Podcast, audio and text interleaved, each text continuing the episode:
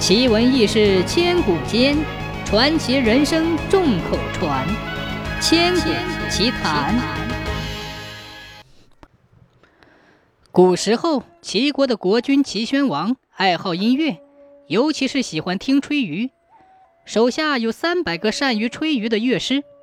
齐宣王喜欢热闹，热爱摆排场，总想在人前显示做国君的威严，所以每次听吹竽的时候。总叫这三百人在一起合奏给他听。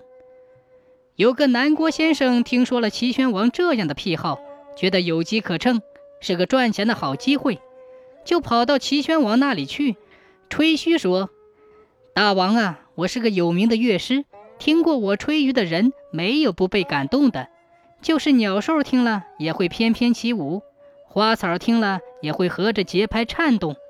我愿把我的绝技献给大王。”齐宣王听了很高兴，不加考察就很爽快地收下了他，把他也编进那三百人的队伍里。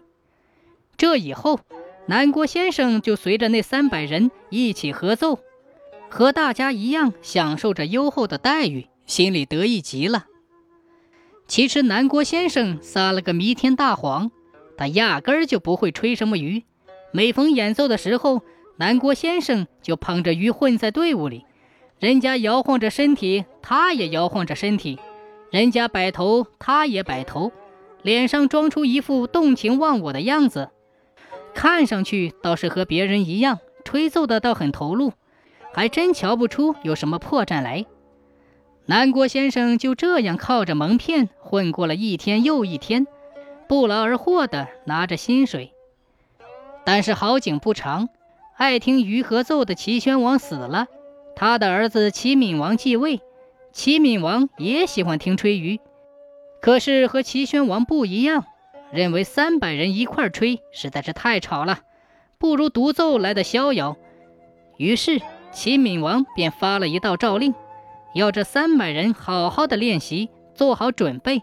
他将叫这三百人轮流一个个的吹竽给他欣赏。乐师们接到命令之后，都积极练习，都想一展身手。只有那个滥竽充数的南郭先生急得像热锅上的蚂蚁，惶惶不可终日。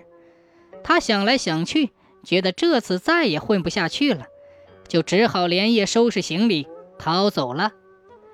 像南郭先生这样不学无术、靠蒙骗混饭吃的人，骗得了一时，骗不了一世。